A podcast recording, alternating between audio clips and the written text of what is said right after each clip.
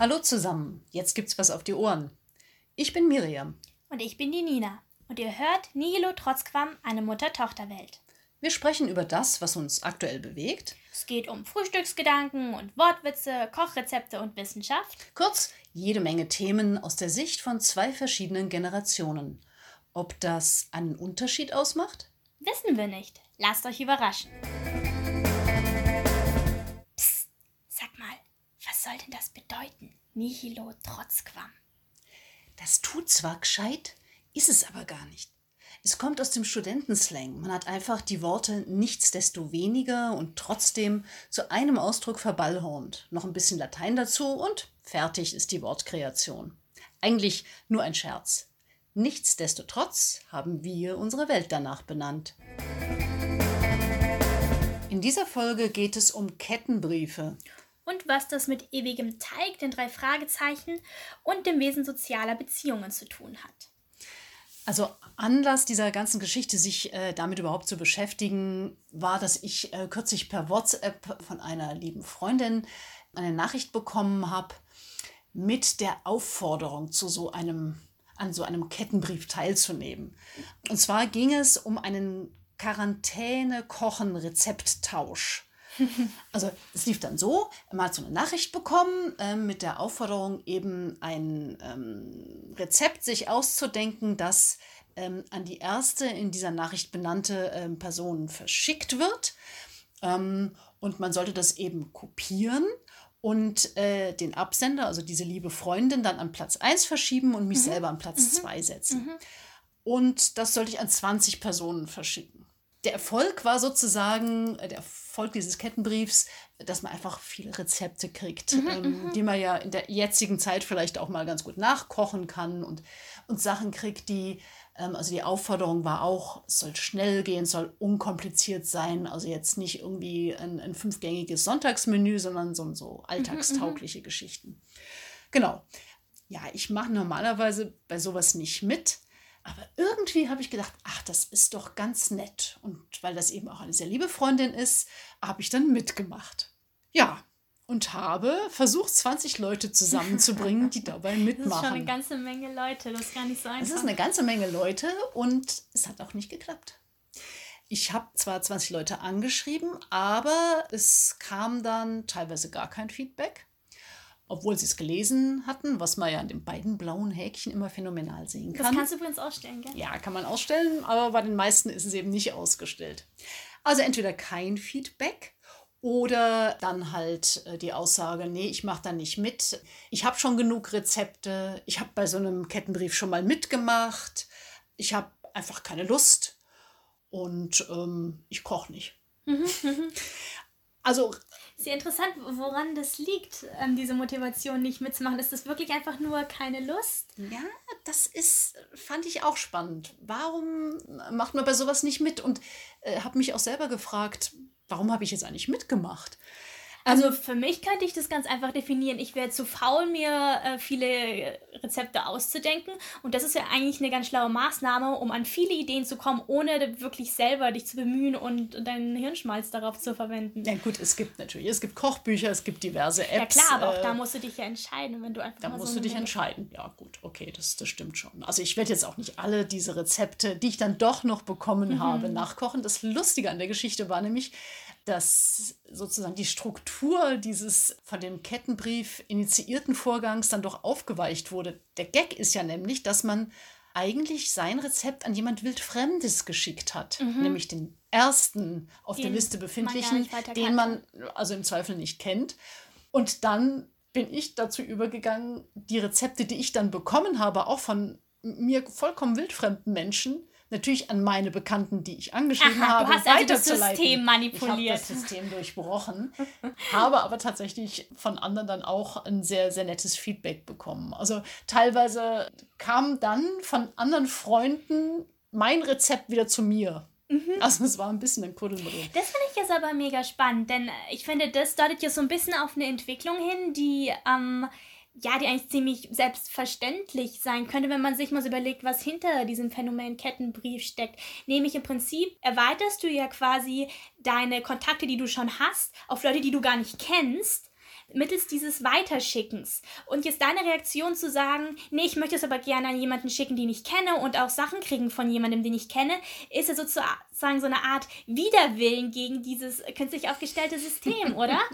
ähm, das heißt, du hast im Prinzip, nehme ich mal an, das, was viele Leute sozusagen ja intuitiv stört an diesem System, hast du die sozusagen zu eigen gemacht.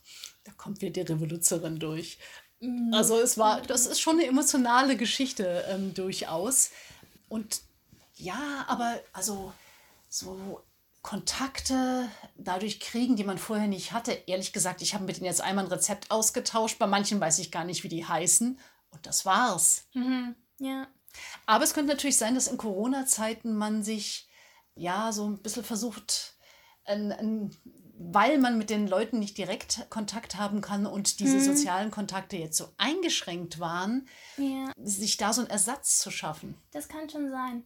Also den Gedanken hatte ich auch, dass dadurch, dass du jetzt an bestimmten Orten nicht mehr bist, wo du vielleicht so Gesprächsfetzen oder sowas aufschnappst, weißt du, vorher hättest du, keine Ahnung, in der S-Bahn gesessen und zufällig mitgekriegt, wie irgendjemand ähm, sich mit jemandem über ein Rezept unterhält oder was auch immer oder du stehst im Edeka in der Kasse oder... Aber es ist schon die Frage, ähm, ob das vielleicht so eine Selbstoptimierungskiste ist, die jetzt da gerade läuft.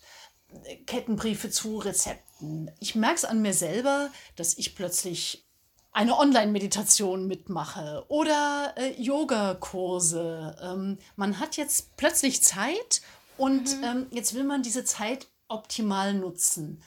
Ob einem diese Selbstoptimierung nicht irgendwie ja, langsam anfängt auf den Keks zu gehen. Ja. Also das lese ich auch so ein bisschen aus Wobei, den Reaktionen heraus. Ich, ja, ich, ich, gut, ich meine jetzt diese, diese ähm, Zeit-Nutzen-Optimierung ist ja jetzt nicht unbedingt direkt mit dem Kettenbrief verbunden, aber gut, über sowas lässt sich halt eine Menge Inspiration schnell verbreiten, deshalb.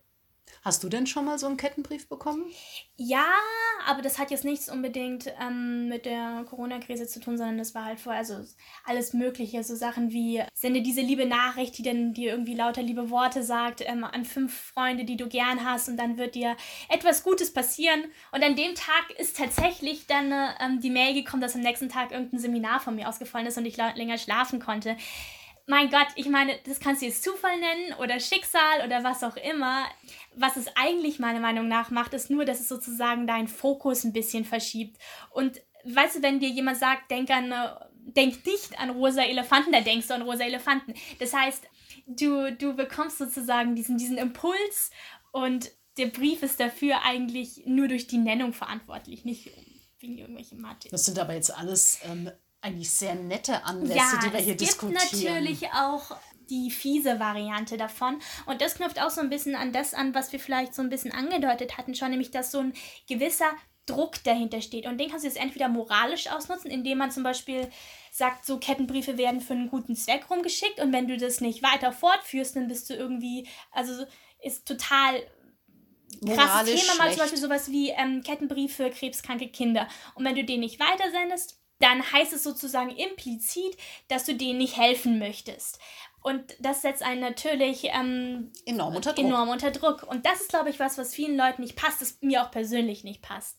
Ja, das ist Und ja auch richtig. Weil gleichzeitig kannst du es aber natürlich noch fieser verwenden, wenn es dann zum Beispiel darum geht, Geld zu verschicken. So diese Idee von wegen, ich schicke jemandem ein bisschen was und bekomme dann von ganz vielen Personen auch Geld zugeschickt, dass das. Ja, also es sind diese Show, äh, sogenannten Schenkkreise, die ja übrigens auch illegal sind, laut ja. Paragraph 826 BGB, sittenwidrige mhm. Schädigung. Und zwar geht es ja dann darum, dass das wie bei einem Gewinnspiel funktioniert äh, und man versucht exponentiell das weiterzugeben, gerade mit bestimmt, wenn es um bestimmte Summen geht, selbst wenn die Summen an sich nur gering sind und der Teilnehmer eben dann hofft, dass er in dieser Reihenfolge doch auch irgendwann noch drankommt und dann ganz viele äh, Zuweisungen in Höhe von, hm. keine Ahnung, 5 Euro ja, kriegt und ja. hinterher Millionär ist. Aber wie gesagt, das ist Betrug und das ähm, ist ähm, rechtswidrig.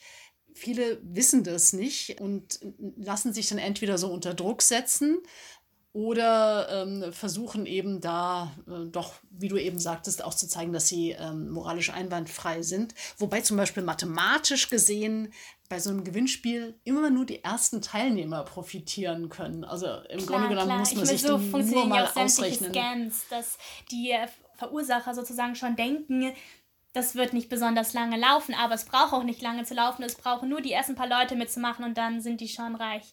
Genau, das also dieses Schneeballsystem. Ja genau, genau, Schneeballsystem. Mhm. Also, ähm, und es gibt natürlich auch noch andere Geschichten, wo es gar nicht direkt um äh, Kohle oder Gewinnspiele geht, sondern, das ist mir auch schon passiert, die Warnung vor bestimmten Kontakten per WhatsApp. Also man solle in seine Kontakte nicht einen bestimmten Namen aufnehmen, weil dann das Handy äh, sämtliche gehackt Daten würde, gelöscht ja, würden, gehackt genau. würde und so weiter. Oder Satan hinter dieser Nummer steckt, sowas mhm. habe ich auch schon mitbekommen. Ja. Ja, oder diese, diese schlimme Geschichte damals mit den ähm, mit Momo, äh, was an Schulkinder verschickt wurde, ähm, mhm. wo also wirklich dann mit, mit äh, gruseligen Folgen gedroht wurde, wenn äh, dieser Kettenbrief nicht weiter verbreitet wird. Und ich finde, da hört der Spaß dann echt definitiv Absolut, auf. Ja. Also, und es wird. Mal, und das funktioniert ja auch nur dadurch, dass es quasi so anonym ist. Also, ich weiß nicht, mit einem wirklichen Briefbrief, das wäre eventuell einfacher zurückzuverfolgen, keine Ahnung. Aber ja, wenn du keinen Absender drauf schreibst. Schon klar, hm. aber. Ja, gut, aber natürlich hinterlassen auch Datenströme Spuren. Also. Ja. Ja, und man kann sich, also auch wenn es solche Warnungen vor Computerviren gibt, sogenannte Hoax, da kann man sich ja auch schlau machen. Da gibt es zum Beispiel äh, bei der TU Berlin gibt's eine Seite, wenn man das ähm, entsprechend sucht mit Hoax, dann findet man die auch auf der. Äh, genau, also ich sage es jetzt so. auf Deutsch, Hoax, damit man es echt richtig auf Deutsch spricht. Hoax? Keine Ahnung. Also, ich habe jetzt gerade was okay. äh, jedenfalls kann man sich dann da ähm, schlau machen, welche gerade ähm, unterwegs sind und was man da am besten tut, also wie man sich dagegen mhm. schützen kann. Also im Prinzip wie so Spam-Mails fast schon. Ja, die dann aber halt weiter ausgeschickt. Deshalb finde ich Vorsicht. zum Beispiel auch, dass der Begriff Kettenbrief ist eigentlich meiner Meinung nach total irreführend. Weil eine Kette, das ist ein Glied an einem anderen. Das setzt sich quasi immer so linear. eins nach dem anderen linear fort. Aber das stimmt ja gar nicht, sondern es geht so fächerförmig auseinander. Und deshalb finde ich dieses, und deshalb habe ich auch das mit den drei Fragezeichen vorher gesagt, ähm, finde ich diese Erklärung Lawine viel zutreffender. Also ganz kurz für alle, die, die keine Drei-Fragezeichen-Fans sind. Ähm, ich bin ein sehr großer Drei-Fragezeichen-Fan. Die haben dieses System, das nennen sie Telefonlawine. Später nennen sie es dann mal E-Mail-Lawine. Sie brauchen eine bestimmte Information und dann rufen sie sozusagen jeder von den dreien fünf Freunde an und gibt sozusagen diese Information weiter. Und diese fünf Freunde rufen wieder fünf Freunde an und so breitet sich das eben lawinenmäßig aus. Und dann äh, am Ende bekommen sie sozusagen die Information von irgendjemandem rein. Mhm. Und ähm, das ist ja eigentlich das, was wir vorhin schon so ein bisschen besprochen haben, so dieses Zeitoptimierungs, also sozusagen die Zeit, die du ähm, auf eine Suche, sei es Brainstorming für Ideen oder sonst was, die du da normalerweise reinstecken würdest, die optimierst du sozusagen, indem du ganz viele Gedächtnisse und ähm, Gehirne sozusagen daran beteiligst. Genau, das ist sozusagen so ein bisschen der positive Effekt, wenn es für was Positives genutzt wird, ohne irgendjemanden dabei unter Druck zu setzen. Ja, es gibt natürlich auch negative Beispiele, also gerade äh, mit solchen Rundmails, die du jetzt angesprochen hast, äh, wo du dann auf irgendeinen Link klicken sollst. Bei, per Facebook funktioniert das wohl auch äh, sehr intensiv und landest dann in einer Abo-Falle oder holst einen Trojaner mhm. auf deinen Rechner oder es geht um Identitätsdiebstahl. Also ganz mhm. äh, profane Geschichten. Aber spannend finde ich, da kommt jetzt die Historikerin in mir doch wieder durch. Das ist kein Phänomen, was es erst gibt, äh, seit es, äh, ich weiß nicht, ähm, E-Mails und Co. gibt. Du hast es eben schon angedeutet mit Telefon. Also es gibt wohl mindestens seit 1926 dieses Phänomen äh, der Kettenbriefe schon. Und immer wieder lassen sich die Leute halt entsprechend dran kriegen. Ja. Aber was mich jetzt nochmal interessieren würde, du hast von ewig lebendem Teig gesprochen. Ach ja, Hä? das wäre noch so ein anderes ähm, Beispiel, ein positives Beispiel, das es dabei gibt. Oder auch nicht so positiv, das kann man sich dann selber denken. Und zwar hatten wir mal diesen, diesen Kettenbrief sozusagen per Teig ging das rum. Und zwar, jemand hat dir sozusagen einen Teig gegeben und ein Rezept dazu und dann konntest du diesen Teig sozusagen verlängern ähm, indem du da halt dann so und so viel Mehl dazu getan hast und Milch und was weiß ich. Und dann konntest du so ein, wir haben es Glücksbrot genannt, du konntest dann so ein Glücksbrot raus ähm, und hast aber halt einen Teil dieses Teiges wieder abgezweigt und den dann an weitere Personen weitergegeben.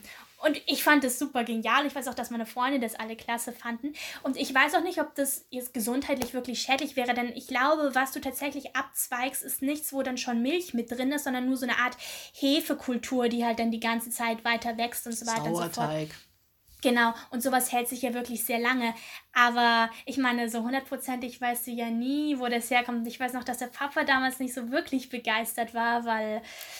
Das ist witzig, dass mm. du das mm. sagst, weil ich mich jetzt erinnere, dass ich das in der Schule als Schulkind auch gemacht habe. Also das ist auch wieder so ein Phänomen, was, was augenscheinlich generationenübergreifend mm, mm. Äh, immer wieder auftaucht. So, ja, aber bei all unserem Gerede, finde ich, kristallisiert sich jetzt doch so ein bisschen raus. Es sind im Prinzip zwei Reaktionen, die jetzt diese Kettenbriefe, egal ob sie positiv sind oder nicht, ähm, speziell bei uns hervorrufen. Und ich finde, das ist einmal so eine gewisse Faszination und dann auch so eine etwas eine Skepsis, was ja durchaus Hand in Hand gehen kann. Ähm, also für mich war jetzt die Faszination zum Beispiel so diese Idee von wegen, du erreichst viele Menschen, was du durchaus zu einem gewissen Vorteil nutzen kannst. Und dieser Vorteil kann dann halt auch wieder etwas zwielichtig sein, woher dann diese Skepsis rührt ähm, und das Misstrauen, ob du es weiterschicken sollst oder nicht. Genau, also ich kann dir in diesem Fall jetzt echt zustimmen. Ähm, es ging mir jetzt ja auch nochmal um den, den äh, Kontakt und zwar vorwiegend den Kontakt zu den Leuten, die ich kenne, also zu den Leuten, die ich rezeptmäßig mhm. angeschrieben habe. Und da haben sich dann auch ganz nette Dialoge nochmal äh, auf WhatsApp entwickelt mit den Leuten. Waren ja auch Leute dabei, mit denen ich jetzt nicht täglich in Kontakt stehe, sondern dass man da mhm. noch einfach mal ähm, so, so ein Feedback bekommen hat. Mensch, wie mhm. geht's denn dir gerade mhm, mhm, äh, in Corona-Zeiten? Also, Und damit ähm, sind wir bei dem Inspirationspunkt, den wir auch besprochen Ganz hatten, genau. Ja. Also das ist dann eben auch eine inspirierende Geschichte. Aber man kann auch sich natürlich, das ist der, der nächste Aspekt, der mir bei Kettenbriefen immer noch mal jetzt so fazitmäßig ähm, ins Gedächtnis kommt, man kann sich halt auch wahnsinnig verzetteln. Da muss man einfach schauen, dass man seine Ressourcen bei sich behält. So viel dazu. In der nächsten Folge äh, geht es um was ganz anderes. Und zwar wollen wir uns mit unseren Lieblingshörbüchern beschäftigen nachdem wir ja beide ziemlich viel ähm, Hörbücher hören, woher auch immer das kommt, so nach dem Motto, wir haben nicht die Zeit, uns hinzusetzen und ein Buch zu lesen, sondern das Gestänge des Faltboots muss gestrichen werden und der Gartenzaun auch und überhaupt Mama muss garteln und garteln und ich muss zeichnen und dann packt man sich eben mal ein Hörbuch auf die Ohren. Und welche uns da am besten gefallen und was das vielleicht auch einen Unterschied zum Lesen ausmacht, hört in der nächsten Folge. Bis dahin, ciao. Ciao.